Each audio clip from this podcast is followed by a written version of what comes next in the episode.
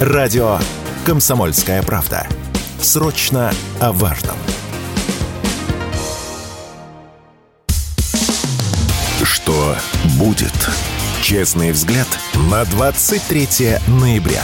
За происходящим наблюдает Иван Панкин.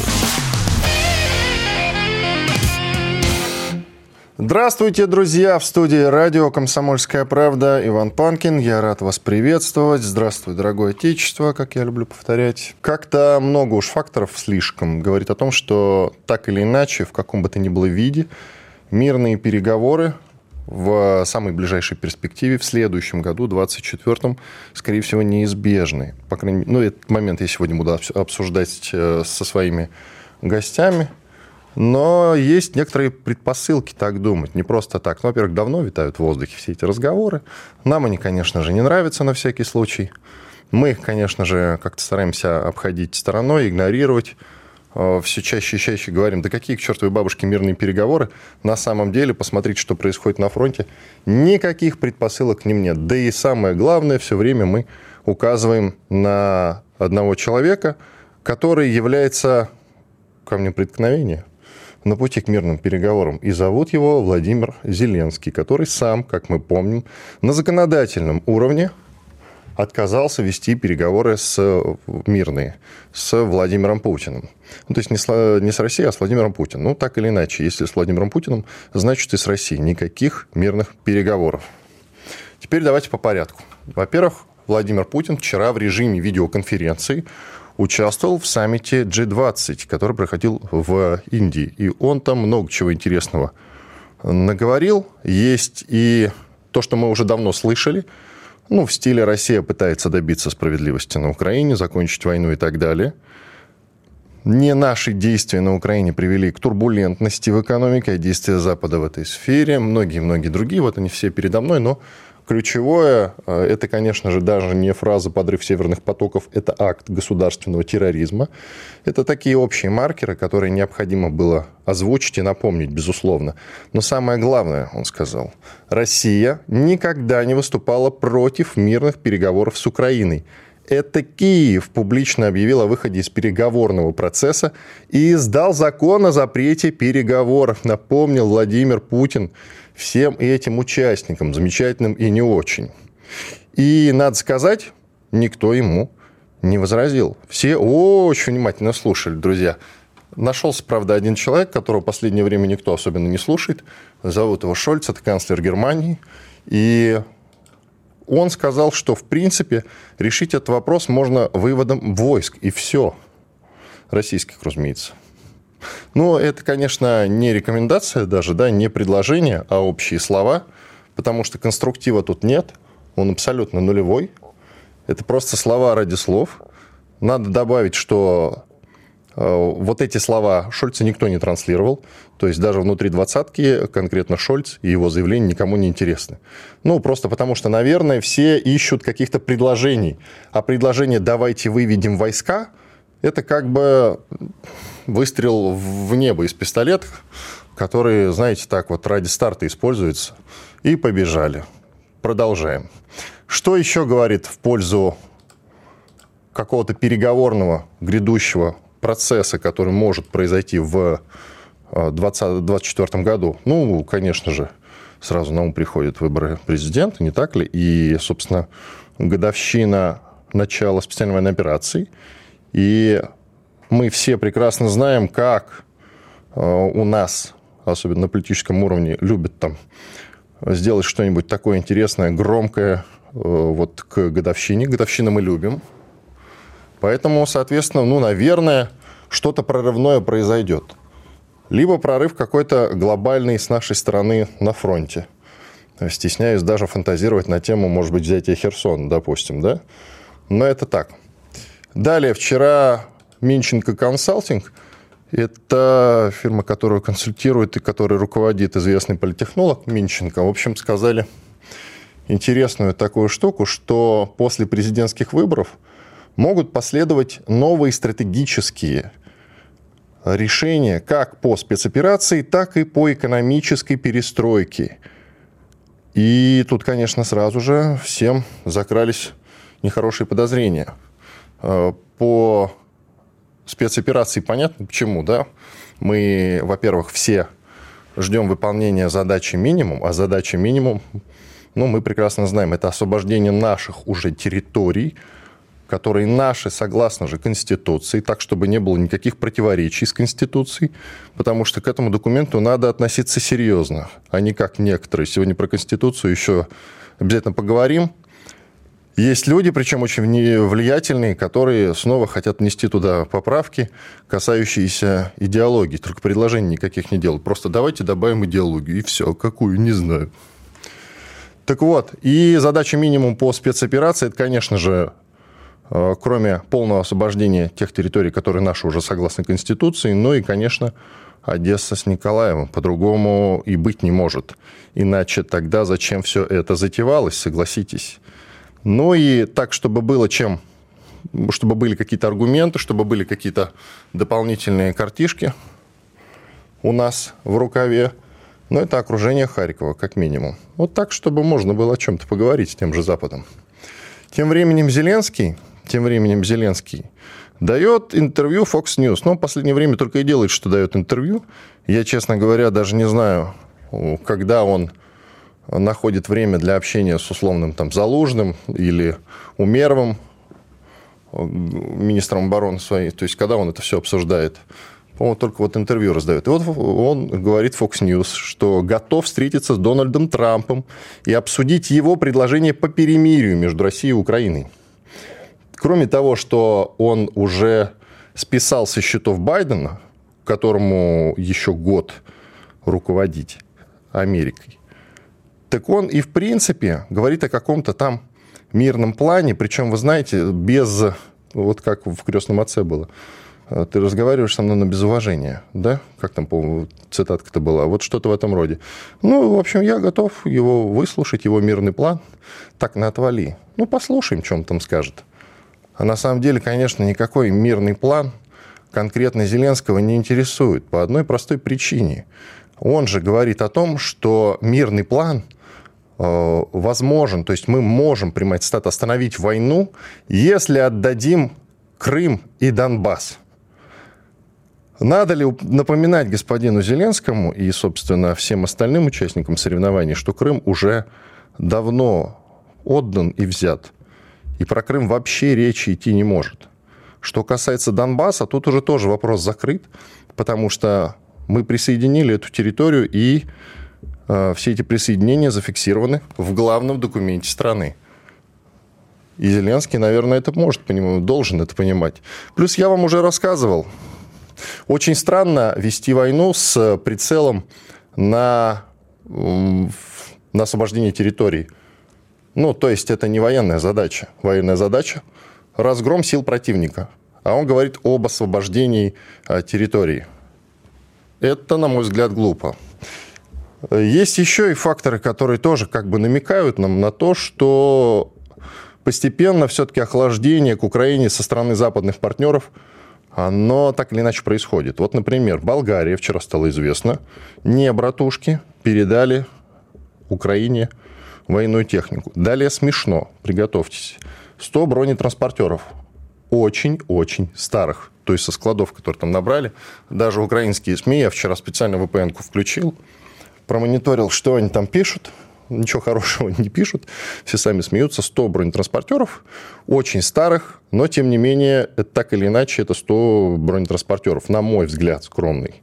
Я считаю это довольно опасным прецедентом, ну, просто потому что, когда они решат сделать какую-то, знаете, финальную выходку, они могут и передать вообще большое количество списанной техники.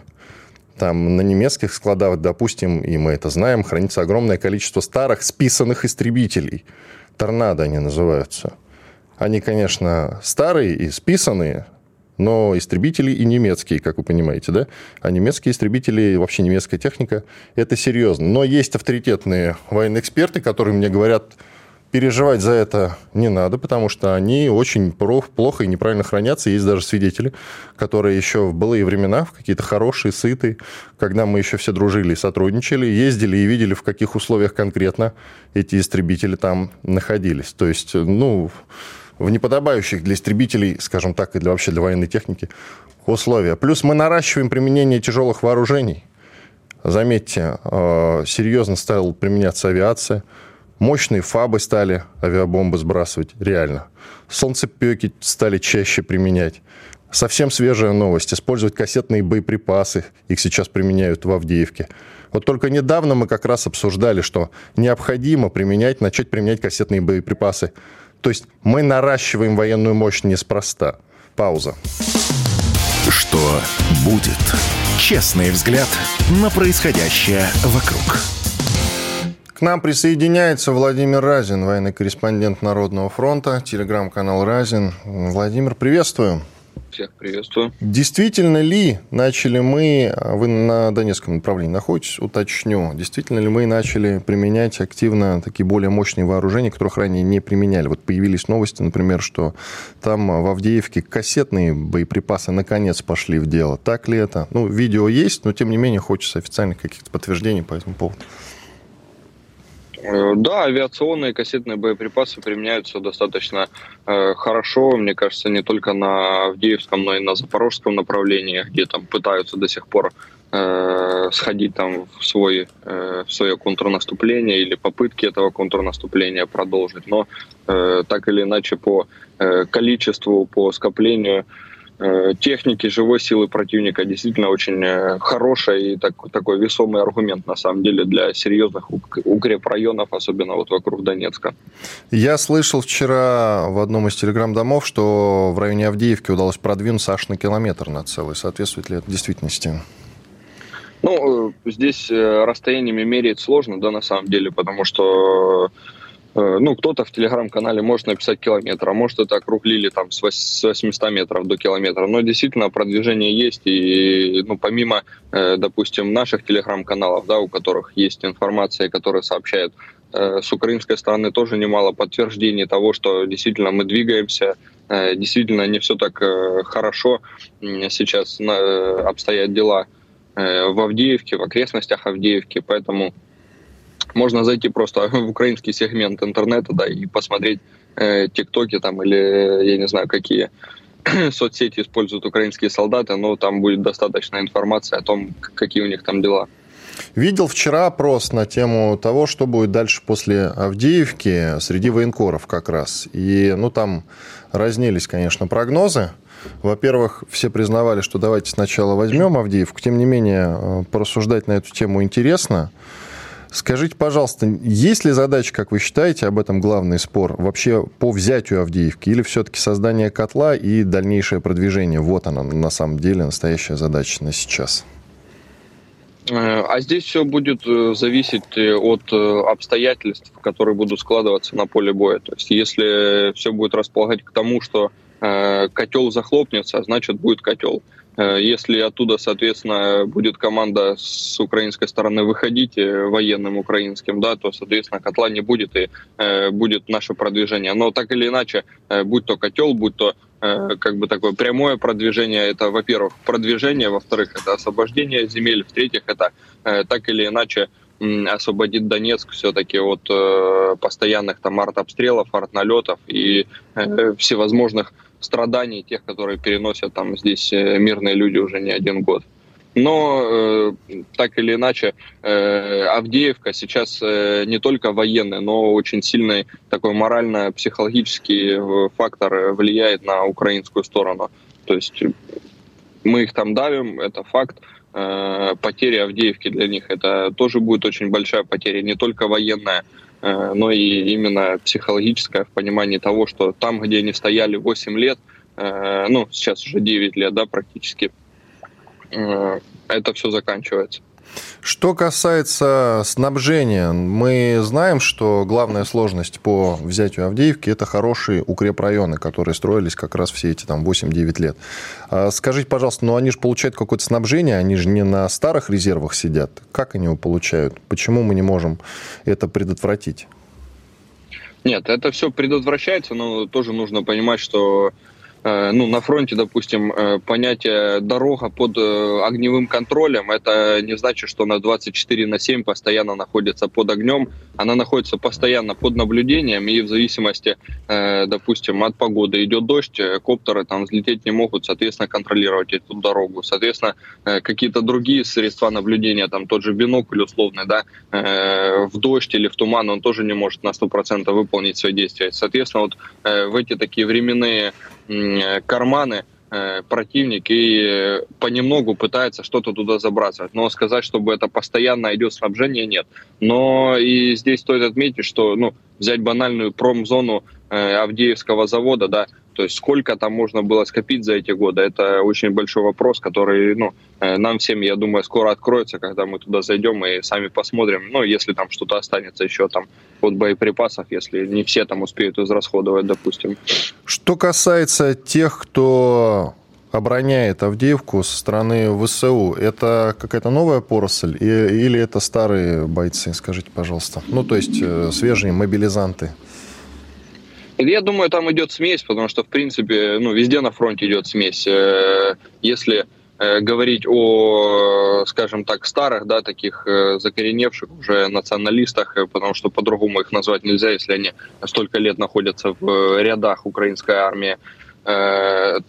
Их сейчас не настолько много, чтобы одно какое-то направление, особенно очень горячее, забить только ими. Э, опять же, только мобилизованными забить такое горячее направление, да и в принципе любое, э, даже которое, где сейчас идут позиционные бои, э, тоже невозможно, потому что это люди не той квалификации для того, чтобы ну, выполнять те или иные задачи, которые перед ними военными стоят. Поэтому это наверняка смесь, как обычно, впереди впереди всегда находятся. Это мобилизованные, недавно мобилизованные, год назад мобилизованные, неважно. А вот э, какие-то более-менее там командные задачи, либо же э, задачи, э, как сейчас аккуратно выразиться, ну, заградотрядов, как бы по-другому здесь не скажешь, потому что это, ну, факт, который подтвержденный уже пленными То есть заградотряды это не сказочки, да?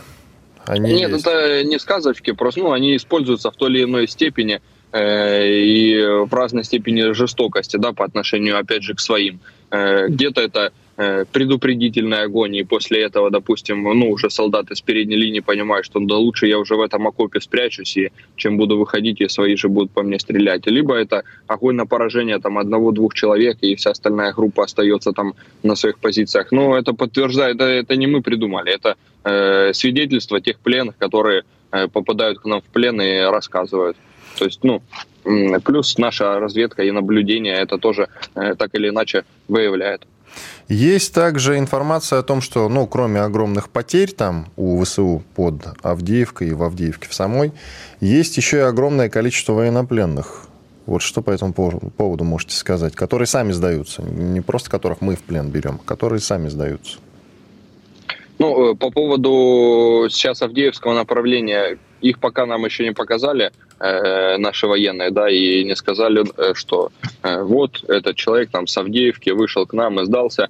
Э, но, в принципе, если взять тенденцию по всей линии фронта, то э, так или иначе в каких-то серьезных боестолкновениях солдаты э, с той стороны ну, чаще выбирают сдаться в плен, особенно если ну, реально понимают для себя шансы, что ну, это реально сделать, оставшись живых, да, чем э, оставаться до конца, если идет там накат на их позиции. Вот недавний случай под э, под Солидаром я работал накануне, и вот ребята там э, добровольческая штурмовая бригада «Волки», и парни рассказывали, что пошел э, накат с украинской стороны, значит, на их позиции. Парни э, накат отбили и пошли в такую небольшую контратаку на ближайшие позиции противника.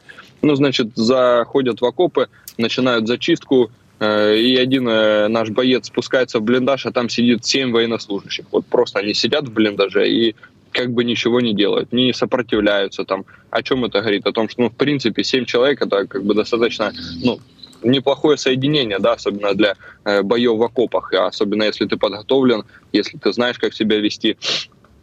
а здесь они э, просто пропустили через себя штурмовую группу, которая пошла, которая э, и осталась перед нашими позициями. Соответственно, на своих позициях, как только пошел какой-то накат на них, они просто ну, не стали оказывать никакого сопротивления. Ну, при этом сами они не сдавались, не, под, не, не выходили с руками поднятыми, но они просто сели в блиндаже и э, сидели, ждали, пока их, э, ну, там грана, гранату ждали, или наших бойцов, которые придут и заберут их, ждали. То есть, ну, неизвестно. Но вот э, самый такой банальный пример о том, как они себя ведут в тех или иных э, обстоятельствах.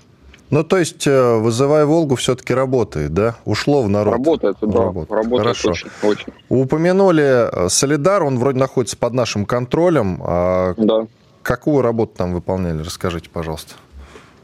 Да я вот э, работал с парнями из бригады «Волки», Э, с артиллеристами, с, со снайперами, ну, со снайперами, с инструктором на полигоне, то есть э, со штурмовиками тоже, э, с группой, которая готовится сейчас, сейчас очень качественно, скажем так, уже немалое время, да, для того, чтобы выйти на выполнение задач.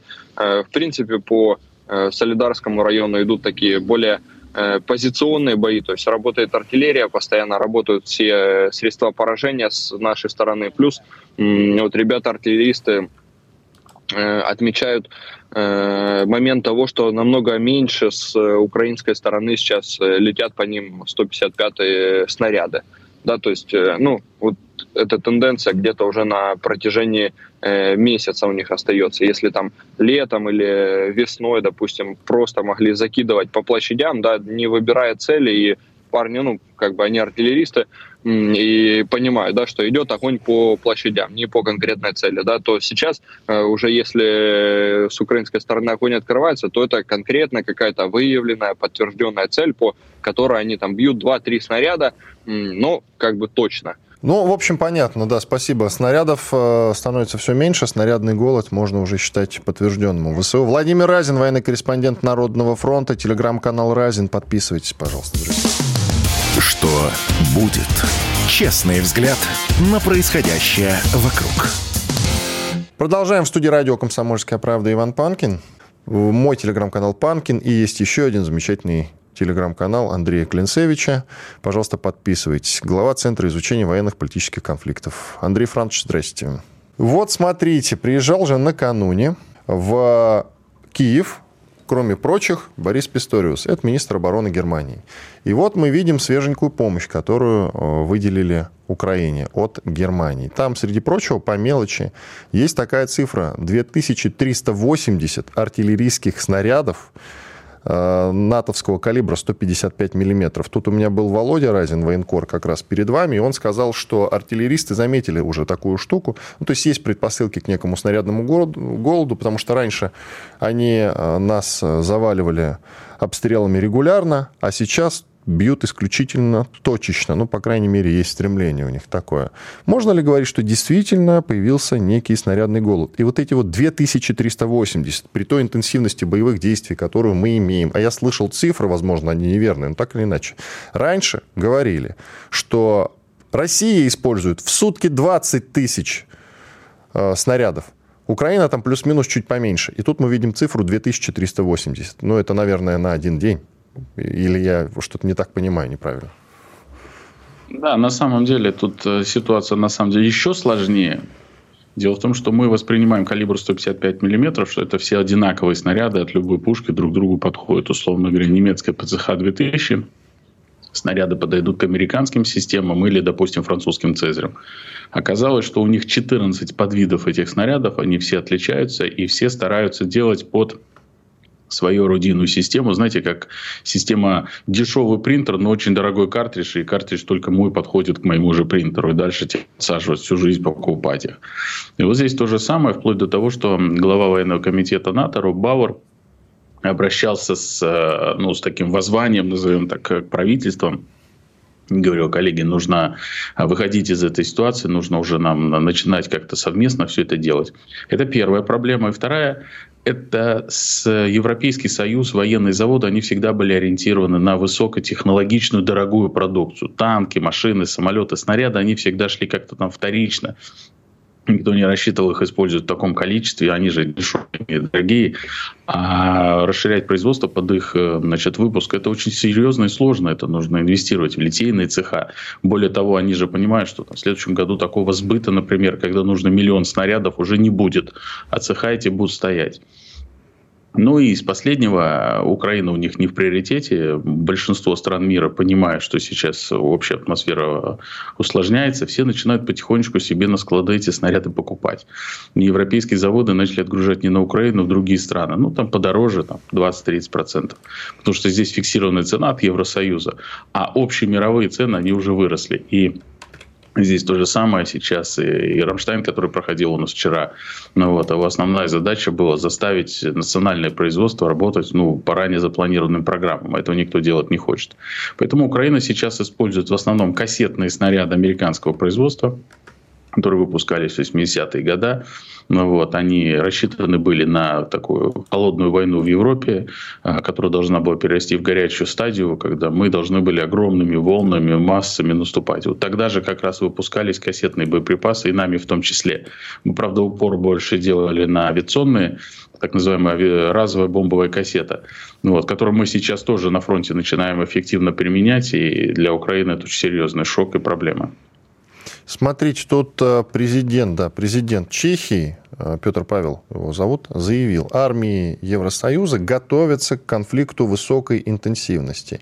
И я сразу же автоматически провожу параллель, ведь накануне стало известно о том, что они не могут, Евросоюз, выполнить вместе с НАТО тот обещанный план Украине по миллиону боеприпасов до конца года. Выполнена только треть.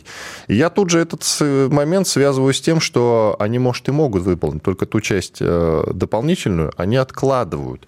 Э, Согласны ли вы с этим? И что, грядет какая-то война с НАТО, получается? Или это просто президент Чехии заявил, и все? Ну, здесь нужно делить, потому что война НАТО с Россией, она будет вестись скорее с ядерным оружием, все это прекрасно понимают, никакими тут разменами, ударами это все не ограничится. Но готовятся Но же, некая готовятся же. Не... Вот. Они готовятся, конечно, к неконвенциальной войне, то есть обычными вооруженными силами, но на самом деле это некая спускаемая задача из Вашингтона, трансформации европейского политического класса, э, европейских каких-то условно иных инфраструктурных других объектов под свободное движение американских войск. Вот что сейчас происходит? Первая программа у них – это повышение значит, э, мобильности вооруженных сил. Они начинают за американские и европейские деньги расширять туннели, усиливать мосты, чтобы можно было тяжелую американскую технику, например, с Германии быстро перекидывать на восток. Румыния, Польша, значит, страны Прибалтики. Вторая история – это американцы начинают свои войска перекидывать, на, опять же, на, на восток Европы и там усиливать свои базы, создавать. Тот же Кэмп Костюшка, огромная значит, э, логистический центр и база практически на уровень дивизии создается в Польше. Ну вот. Немцы там часть подразделений в Прибалтику перебрасывают. То есть, условно говоря, это выполнение плана американцами разделения Европы таким одним большим, а, такой одной большой стеной, назовем так, которая протянется с севера Норвегия, Финляндия, вот, дальше страны Прибалтики, потом Польша, Румыния, вот, хотя Румыния, вернее Венгрия там у нас еще присутствует, которая пока сопротивляется этим процессам. Но тем не менее они создают такой сложный, сложный механизм, который в том числе должен логистику заблокировать. Кстати, по действиям финнов мы сейчас это уже начинаем наблюдать.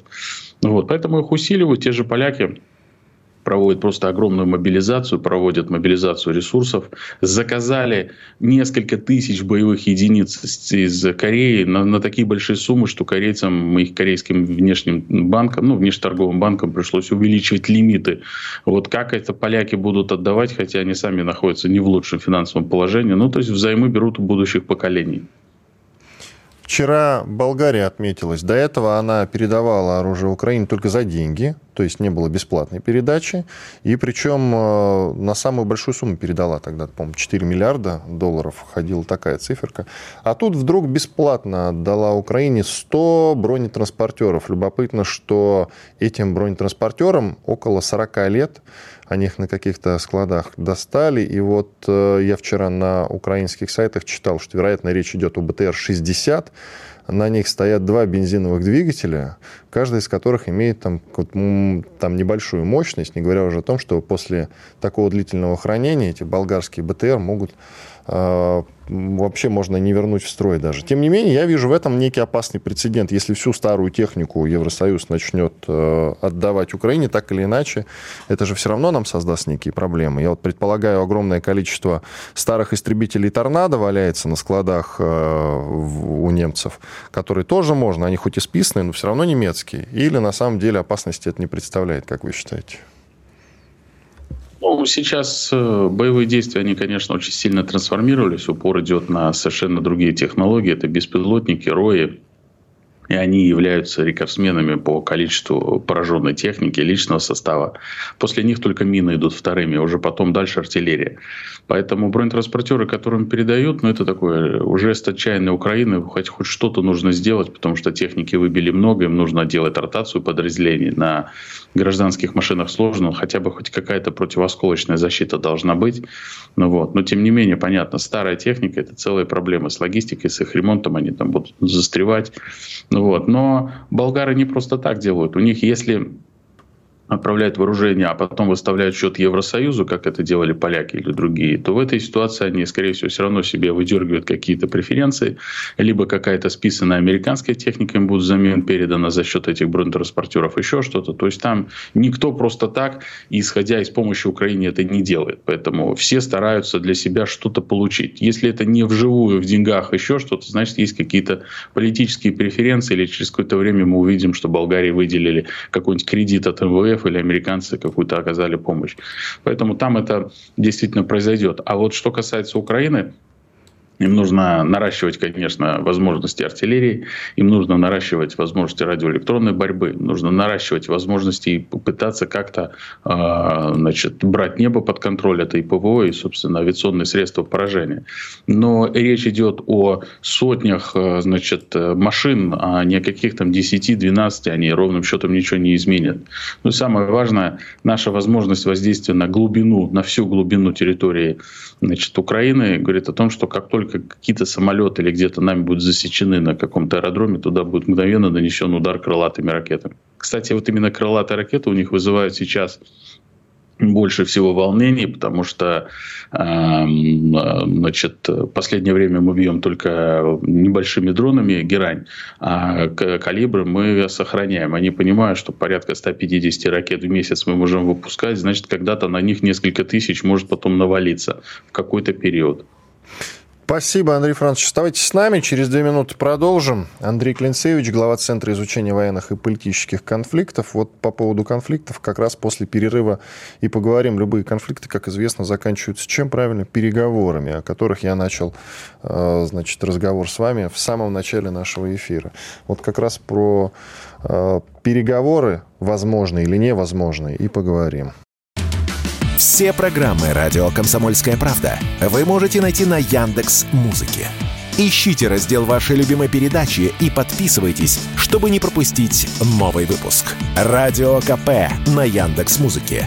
Это удобно, просто и всегда интересно. Что будет?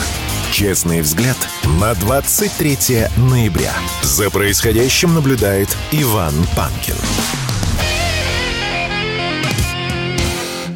И Андрей Клинцевич, глава Центра изучения военных и политических конфликтов. Можете найти его телеграм-канал. Клинцевич, он так и называется. Андрей Францович, давайте продолжим. Владимир Путин, выступая на G20, э, сказал, что Россия никогда не отказывалась от мирных переговоров. Наверняка мы уже обозначили там в кулуарах наши условия. Какие условия нас устроят, скажите, пожалуйста. Ну, как вы считаете, как а, человек, который занимается изучением военных и политических конфликтов? Для полагания государства, когда принимаются какие-то решения, на самом деле там есть некая пирамида ценностей. Номер один – это безопасность. Поэтому дальше уже могут экономические какие-то быть э, блоки, которые идут в сторону. Если с безопасностью нормально, то это экономика. И если с экономикой нормально, то это гуманитарные моменты. А может могут быть какие-то студенческие, как говорится, вопросы и все остальное. Поэтому Украина для нас это огромный фактор небезопасности региона. То есть это угроза для нас, и эта угроза усиливается. Поэтому вариант того, что нам сейчас НАТО предложит, а давайте мы остановимся, давайте русские мы вас еще раз как бы вот подзаморозим, а за это время мы Украину сделаем еще сильнее и потом попробуем сделать реванш, с точки зрения безопасности для нас это неприемлемо. И наше политическое руководство, там, глава МИД Сергей Лавров, он уже говорил, что каждое новое предложение для Украины будет хуже, хуже предыдущего. Поэтому в этой ситуации они э, постоянно пытаются найти какую-то точку и с нами выйти на переговоры. Но э, тут, знаете, что целеполагание еще важно украинского истеблишмента и президента. Зеленский – это президент войны. Мирные переговоры, все, что наступит после мира, для него неприемлемо на него, на его команду обвалится просто миллион проблем, 300 тысяч, а кто-то говорит уже там под миллион инвалидов, которым нужно платить, значит, содержание. Это разрушенная экономика, заводы и все остальное. Откуда брать деньги, непонятно. Опять же, демографическая яма – это масса факторов. И в этой ситуации, пока идет война, это все можно списывать, это можно закрывать, и самое главное, можно хорошо зарабатывать. И они будут пытаться продлевать вот эту агонию как можно дольше. Американцы, э, в принципе, заинтересованы в конфликте, на самом деле, вяло текущем. Это отражает их интересы, это ослабление Европы, ослабление России – фактор нестабильности.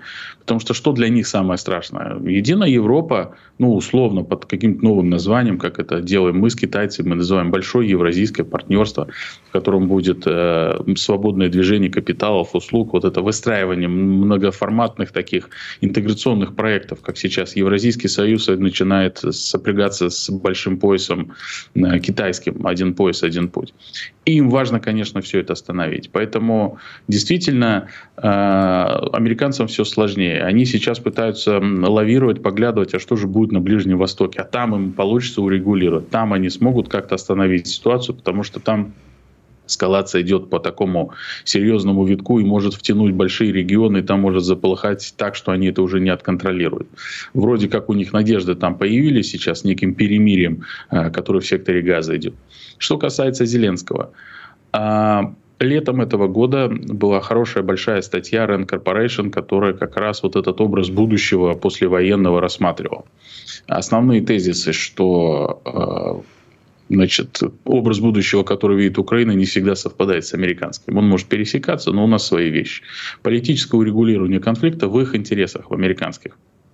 Потому что если это будет перерастать или втянутся европейцы, там уже может быть дойти до ядерного оружия, это неприемлемо. Им нужно деньги зарабатывать. Поменять э, значит, строй в России, сменить президента, во-первых, а, невозможно, б, и даже если это произойдет, Россия свой курс не поменяет. Значит, нужно воздействовать на Зеленского. На Зеленского две точки. Либо его убедить, что ему нужно пойти на переговоры и предложить какие-то деньги, вооружения после мира – то есть пообещать ему основной пакет помощи после вот этих мирных переговоров, а если не получится, то менять. И мы видим, что сейчас определенная подготовка тоже к этому идет. Тут недавно 10 лет Майдана обсуждали, и для Зеленского тоже политически ситуация очень нестабильна. Чего это они только Майдан-то не любят, а? Они, с одной стороны, его прославляют, с другой стороны, Зеленский говорит о том, что э, российские спецслужбы готовят против него Майдан-3. Что-то непонятно на самом деле. Но Произнося вот эту фразу по поводу того, что Россия никогда не отказывалась от мирных переговоров, Владимир Путин имеет в виду, что сдайте нам Украину, то есть не, не про какие-то условия, которые необходимо выполнить, чтобы Россия пошла на мирные переговоры. Условия получается всего одно. Это месседж Западу. Сдайте нам Украину. Правильно я понимаю? На самом деле это всегда диалог, там всегда можно разговаривать. И в рамках этих переговоров очень важно доверие, как бы это ни звучало так шаблонно. Я напомню, что президент показал договоренности, и сразу стало понятно наш отход э, от Киева, когда мы находились уже там, практически его взяв в кольцо. Стамбульские, это были которые политические... были, да? Закулисные да, да, да, это было урегулирование это была одна из условий сделки, что вот мы как бы показываем жест доброй воли, потом они выполняют свою часть. А нет, не выполнили. Поэтому сейчас мы говорим о том, что да, к переговорам готовы, давайте обсуждать, вот, но никакие остановки боевых действий в этот момент не, не прекращаются, мы будем дальше двигаться вперед. А на самом деле точек соприкосновения очень много. Там и гуманитарная часть, и обмены, и энергетика, и люди. Там очень много моментов, о которых можно говорить. Но замораживание конфликта и получение вот такого террористического государства, которое будет постоянно наносить удары беспилотниками, морскими беспилотниками, а также проводить террористические акты на нашей территории, значит, уничтожая лидеров общественного мнения и пытаясь дестабилизировать обстановку, ну, для нас это просто отложенная проблема, будут будущим поколениям, поэтому ее нужно решать сейчас. Знаете, как медики говорят, ну если ты рану до конца не почистил, она снова загниет. То есть тут нужна полная санация вот этого режима э, должна быть проведена. И Владимир Путин, вот хотел вас спросить перед э, началом эфира, услышал в новостях, и хотел вас расспросить. Накануне же Владимир Путин встречался с президентом Таджикистана Имамали Рахмоном как раз. И вот стало известно, что Россия Путин заявил, что 8 установок С-300 ПВО поставлено в Таджикистан. И тут я задался вопросом, нам вообще это ПВО самим нужно, а мы его поставляем в Таджикистан, а зачем? И зачем Таджикистану нужны ПВО? Защищаться от талибов? Ну, вроде бы угроза не оправдалась, о которой мы говорили два с половиной года назад. Хороший вопрос, я вам скажу честно, я такие же, такие же моменты себе задавал. Но нужно понимать, что все-таки мы выстраиваем единую систему ПВО, мы усиливаем. Это и радарные комплексы, и все остальное. Поэтому, в принципе, а, действительно, Таджикистану в основном это угроза такой международный терроризм или еще какие-то моменты, связанные с непрофессиональными, негосударственными структурами. То есть это совершенно другого уровня. Комплекс С-300, он рассчитан, конечно, на другого рода средства поражения. Но есть важный момент – Основная концепция американцев по нанесению ударов, это называется быстрый глобальный удар не ядерными средствами. Вот, например, вот сейчас, если мы посмотрим, что следующей их целью может стать Иран, что они сейчас делают? Они формируют огромное количество носителей крылатых ракет вокруг Ирана, а также самолетов, которые могут нести другие там, высокоточные средства поражения. Потом одномоментно на страну налетает, условно говоря, там, несколько тысяч ракет, перегружается система ПВО и уничтожаются объекты. И дальше, в том числе систему ПВО, и дальше уже можно безнаказанно утюжить. А, Россия отводит такой же сценарий. Поэтому вынесение за пределы России в различные регионы нашей системы с мощными радарами, с э, возможностью, условно говоря, засек, засекания и уничтожения, это тоже для нас очень важный момент. Поэтому это контроль вот этого центральноазиатского региона, это контроль там, движения какого-то и так далее. Но самое важное, я напомню, что американцы, выводя свои вооружения из Афганистана, они их перекидывали в Таджикистан, и там хотели делать свою военную базу. Поэтому появление там наших систем ПВО, это гарантировано, что там никакое воздушное пространство американцами уже не будет контролироваться, не будет свободных пролетов, если на то не будет воли э, Таджикистана вместе с нами и так далее. Поэтому с геополитической точки зрения это имеет серьезное значение в том числе. То есть, получается, охраняя Таджикистан, мы охраняем себя. Да, мы охраняем свои вооруженные силы, которые там есть. Мы охраняем свое вот это подбрюшье Центральной Азии. Мы контролируем военное движение в этом регионе, поэтому это очень важно.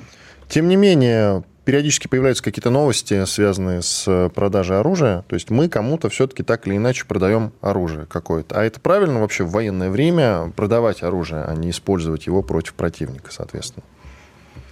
Я задавал нашим специалистам, кто находится значит, на этих должностях, которые этим занимаются, они, они, ну, они что не говорят, что рынки терять нельзя, иначе нам потом будет очень сложно туда попасть. Это геополитическое, это миллиарды долларов, это потери очень серьезные. Поэтому, конечно, мы контракты снижаем. Конечно, мы выполняем только особо острые какие-то вещи, а также ну, продолжаем там взаимодействие. Поэтому это не тот уровень, который был ранее. Э, поставки идут тех систем и вооружений, по которым у нас э, дефицит, условно говоря, на фронте решен. Вот. Поэтому там пытаются находить какую-то золотую середину.